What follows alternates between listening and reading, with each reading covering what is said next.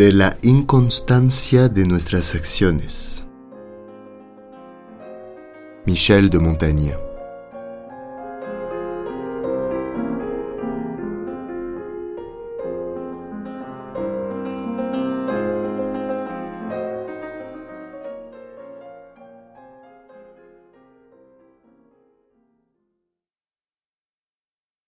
Los que se emplean en el examen de las humanas acciones nunca se encuentran tan embarazados como cuando pretenden armonizar y presentar bajo el mismo tono los actos de los hombres, los cuales se contradicen comúnmente de tan extraña manera que parece imposible el que pertenezcan a un mismo cosechero.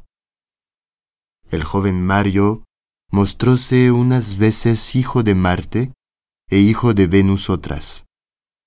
Del pontífice Bonifacio VIII, dícese que entró en el ejercicio de su cargo como un zorro, que se condujo como un león y que murió como un perro. ¿Y quién hubiera jamás creído de Nerón, imagen verdadera de la crueldad, que al presentarlo para que le firmase una sentencia de muerte, respondiese, pluguiera a Dios que nunca hubiera aprendido a escribir. Tal dolor lo ocasionaba la condenación de un hombre. Ejemplos semejantes son abundantísimos. Cada cual puede hallarlos en sí mismo. Y yo encuentro peregrino el ver que las personas de entendimiento se obstinen en armonizar actos tan contradictorios, en vista de que la irresolución me parece el vicio más común y visible de nuestra naturaleza, como lo acredita este famoso verso de Publio, el poeta cómico. No es un plan excelente el que no puede modificarse. Puede haber asomo de razón en juzgar a un hombre por los más comunes rasgos de su vida, pero en atención a la natural instabilidad de nuestras costumbres, e ideas, entiendo que hasta los buenos autores hacen mal obstinándose en formar del hombre una contextura sólida y constante. Eligen un principio general y de acuerdo con él ordenan o interpretan las acciones, y si no logran acomodarlas a la idea preconcebida, toman el partido de disimular las que no entran en su patrón. Augusto escapa a sus apreciaciones pues en tal hombre se reunieron una variedad de actos tan rápidos y continuos durante todo el curso de su vida, que no ha sido posible, ni siquiera a los historiadores más arriesgados, formular sobre él un juicio estable. Creo que la cualidad dominante en los hombres es la inconstancia. La cualidad contraria rara vez se ve en ellos. Quien los juzgare al pormenor menudamente se acercará más a la verdad. Es difícil encontrar en toda la antigüedad una docena de hombres que hayan dirigido su vida conforme a principios seguros, lo cual constituye el fin principal de la filosofía. Comprendería en síntesis, dice un escritor antiguo, y no acomodaría a nuestra vida, es querer y no querer constantemente una misma cosa, yo me permitiría añadir siempre y cuando que la voluntad fuese justa, pues si no lo es, es imposible que sea constantemente una. En efecto, yo sé de antiguo que el vicio no es más que desarreglo y falta de medida, y, por consiguiente, es imposible suponerle constancia. Atribúyese a Demóstenes la siguiente máxima. El fundamento de toda virtud es la consultación y deliberación. Su fin, la perfección y constancia. Si mediante la razón emprendiéramos determinado camino, tomaríamos el mejor, mas nadie abriga tal pensamiento. Abandona lo que quería poseer, de nuevo vuelve a lo que ha dejado, siempre flotante, él mismo se contradice sin cesar.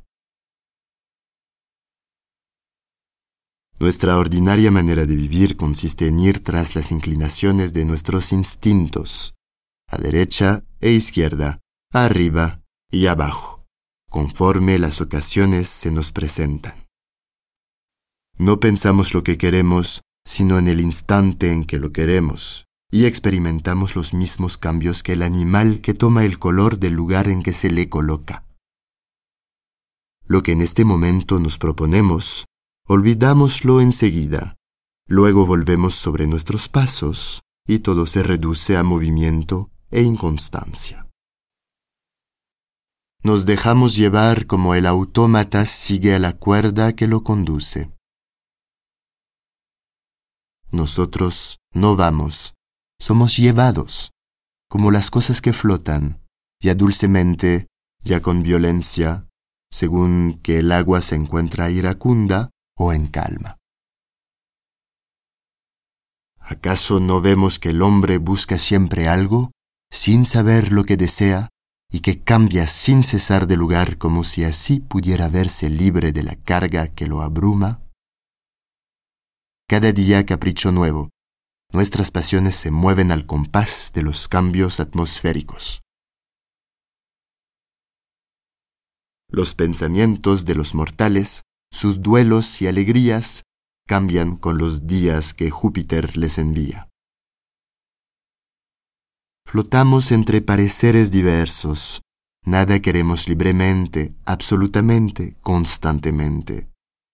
Si alguien se trazara y se estableciera determinadas leyes y régimen concreto de vida, veríamos que en su conducta brillaba una armonía cabal y en sus costumbres un orden y una correlación infalibles, lo mismo que en todos los actos de su existencia. Empédocles advirtió la siguiente contradicción en los agrigentinos, quienes se entregaban a los placeres como si hubieran de morir al otro día, y edificaban como si su vida hubiera de durar siempre. El plan de vida sería bien fácil de realizar, como puede verse por el ejemplo de Catón el joven. Quien ha tocado una tecla, las ha tocado todas.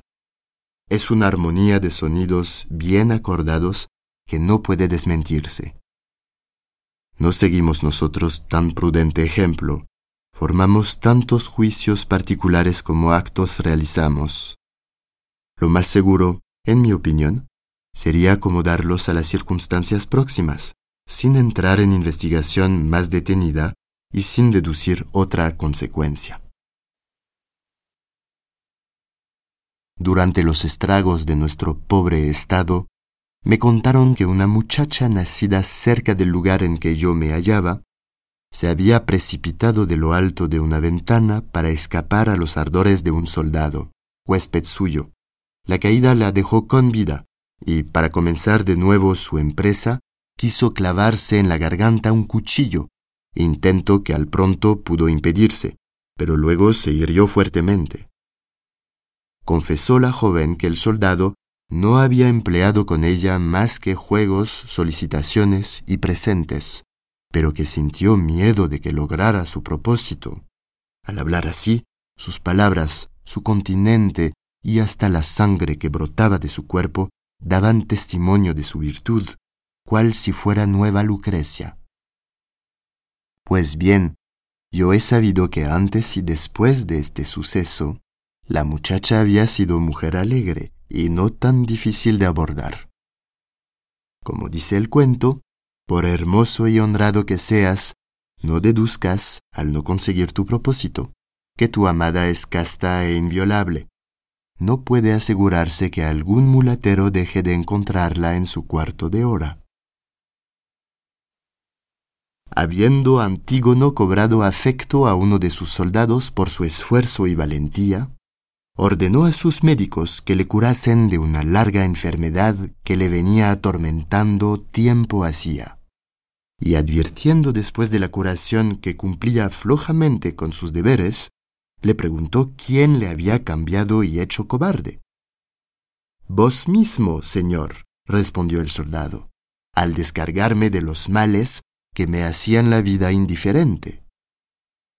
Un soldado de Lúculo fue desvalijado por sus enemigos y llevó a cabo contra ellos una lúcida hazaña. Cuando se hubo reintegrado de la pérdida, Lúculo le tuvo en buena opinión y quiso emplearle en una expedición arriesgada valiéndose de las mejores advertencias que se le ocurrieron para animarle. En términos capaces de animar al más tímido. Servíos, le contestó, de algún miserable soldado saqueado. Grosero y todo como era, respondió. Irá allí quien haya perdido su caudal y rechazó resueltamente el ir donde se le mandaba. Cuando leemos que Mahoma ultrajó y trató con dureza excesiva a Chazán, jefe de los genizaros, porque a pesar de ver sus tropas mal paradas por las de los húngaros se conducía cobardemente en el combate, y que Chazán, por toda respuesta se lanzó solo, furiosamente, en el estado en que se encontraba, con las armas en la mano, en el primer cuerpo enemigo que se presentó ante sus ojos. La acción no es en el fondo justificación, sino enajenamiento. No es proeza natural, sino nuevo despecho. Aquel a quien ayer visteis tan dado a las aventuras, no extrañáis verle poltrón mañana. Merced a la cólera, a la necesidad, a la compañía, al vino o al sonido de una trompeta, había hecho de tripas corazón. Su arrojo no tuvo por origen el sereno raciocinio, las circunstancias le impelieron, y no es maravilla que sea otro hombre movido por acontecimientos contrarios. Esta variación y contradicción, tan versátiles que se ven en nosotros, han sido causa de que algunos piensen que tenemos dos almas, y otros que estamos dotados de dos fuerzas distintas, las cuales nos acompañan y agitan de modo diverso hacia el bien la una y la otra hacia el mal, porque no concibieron que tan brusca diversidad de actos emanaran de un solo espíritu. No solo me afectan los accidentes exteriores, sino que además yo mismo experimento alteración y mudanza por la instabilidad de imposición y quien detenidamente se examine encontrará que el mismo estado de espíritu rara vez se repite de nuevo. Yo imprimo a mi alma a un aspecto y a otro según el lado a que la inclino. Si de mí mismo hablo, unas veces de diverso modo que otras, es porque me considero también diversamente. Todas las ideas más contradictorias se encuentran en mi alma, en algún modo, conforme a las circunstancias y a las cosas que la impresionan. Vergonzoso, insolente, casto, lujurioso, hablador, taciturno, laborioso, negligente, ingenioso, torpe, malhumorado, de buen talante, mentiroso, veraz, sabio, ignorante, avaro y pródigo. Todas estas cualidades las veo en mí sucesivamente, según la dirección a que me inclino. Quien se estudie atentamente encontrará en sí mismo y hasta en su juicio igual volubilidad y discordancia. Yo no puedo formular ninguno sobre mí mismo que sea concluyente, sencillo y sólido, sin confusión y sin mezcla, tampoco resumirlo en una palabra. Distingo es el término más universal de mi lógica. Aun cuando yo me incline siempre a elogiar las buenas obras e interpretar más bien en buena parte las acciones que muestran ser dignas de alabanza, sucede que la singularidad de nuestra condición hace que por el vicio mismo muchas veces seamos impulsados a practicar el bien, si el bien obrar no se juzgase por la sola intención que lo guía, según lo cual un hecho valeroso no presupone un hombre valiente. El que lo fuera, en realidad seríalo siempre, en todas ocasiones. Si se tratara realmente de una virtud acostumbrada y no de un rasgo imprevisto, la acción valerosa haría al hombre igualmente resuelto para afrontar todos los accidentes que le sobrevinieran, lo mismo encontrándose solo que acompañado.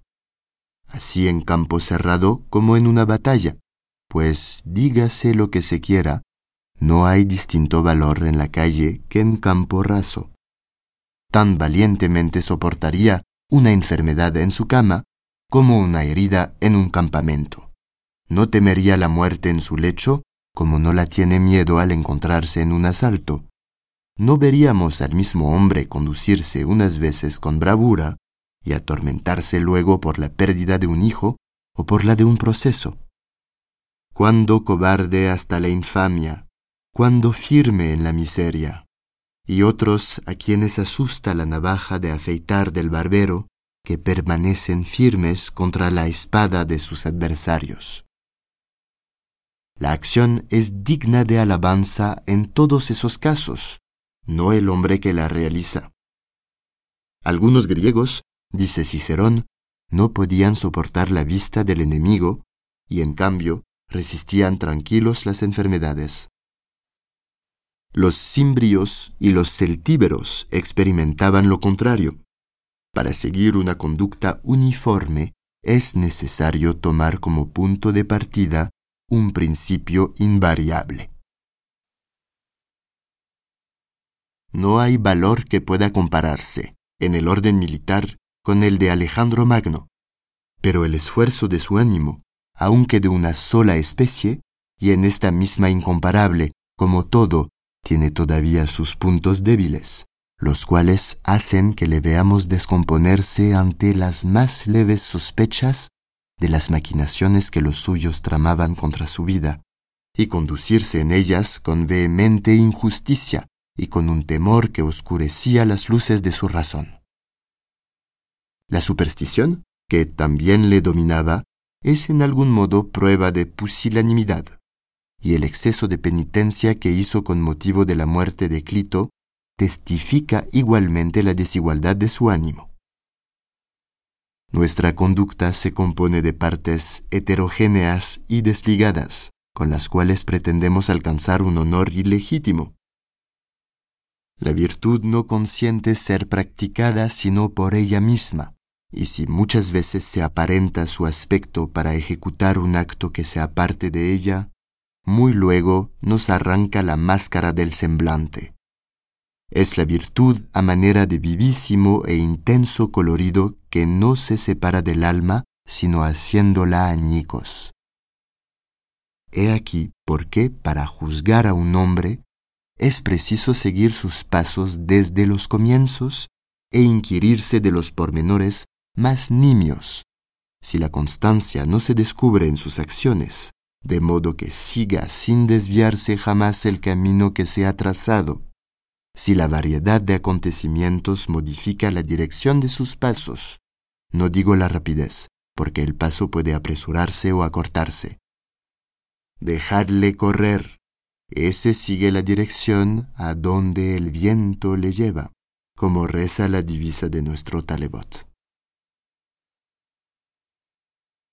No es maravilla, dice un escritor antiguo, que el acaso pueda tanto sobre nosotros, pues que por acaso vivimos. Quien no ha enderezado su vida hacia un determinado fin, es imposible que pueda ser dueño de sus acciones particulares. Es imposible que ponga en orden las piezas de que se compone un conjunto, quien no tiene de antemano en el espíritu la idea de ese mismo conjunto. ¿Para qué serviría la provisión de colores a quien no supiera lo que tenía que pintar? Ninguno hace de su vida designio determinado, ni delibera sino por parcelas. El arquero debe primeramente saber el punto donde dirige el dardo, luego acomodar la mano, el arco, la cuerda y los movimientos. Nuestros consejos nos extravían porque carecen de dirección y de fin. Ningún viento sopla para el que no se dirige a un puerto determinado. No soy del parecer de los jueces que encontraron que Sófocles era apto para el manejo de las cosas domésticas contra la acusación de su hijo por haber presenciado la representación de una de sus tragedias, ni apruebo tampoco lo que los parios conjeturaron cuando fueron enviados para reformar a los milesios. Al visitar aquellos la isla, se fijaron en las tierras que estaban mejor cultivadas y en las casas de labor mejor gobernadas. Registraron el nombre de los dueños de unas y otras, reunieron luego a los habitantes de la ciudad y confirieron a aquellos los cargos de gobernadores y magistrados, juzgando que, como eran cuidadosos en sus negocios privados, seríanlo también en los negocios públicos. No somos más que seres fragmentarios de una contextura tan informe y diversa que cada pieza de las que nos forman y cada momento de nuestra vida hacen un juego distinto, y se encuentra diferencia tan grande entre nosotros y nosotros mismos como la que existe entre nosotros y los demás hombres. Vivid persuadido de que es bien difícil ser constantemente el mismo hombre. Puesto que la ambición puede enseñar a los mortales la práctica del valor, la de la templanza, la de la liberalidad y hasta la de la justicia, puesto que la codicia puede llevar brillos al pecho de un marmitón educado en la sombra y en la ociosidad, y hacer que se lance muy lejos del hogar doméstico a la merced de las ondas y de Neptuno irritado en un frágil barco, puesto que también enseña la discreción y la prudencia, y Venus provee de resolución y arrojo a la juventud que permanece todavía bajo la disciplina y la vara, al par que subleva el tierno corazón de las doncellas aún en el regazo de sus madres. Instigada por Venus, la joven pasa furtivamente junto a los que la vigilan y sola durante la noche se dirige en busca de su amante. No es de ningún modo cuerdo ni sensato el juzgarnos solamente por nuestras acciones exteriores. Es preciso introducir la sonda hasta lo más recóndito de nuestra alma y ver cuáles son los resortes que la ponen en movimiento empresa ardua, elevada y sujeta a mil conjeturas, en la que yo quisiera ver ocultos a muy pocos, por las muchas dificultades que encierra.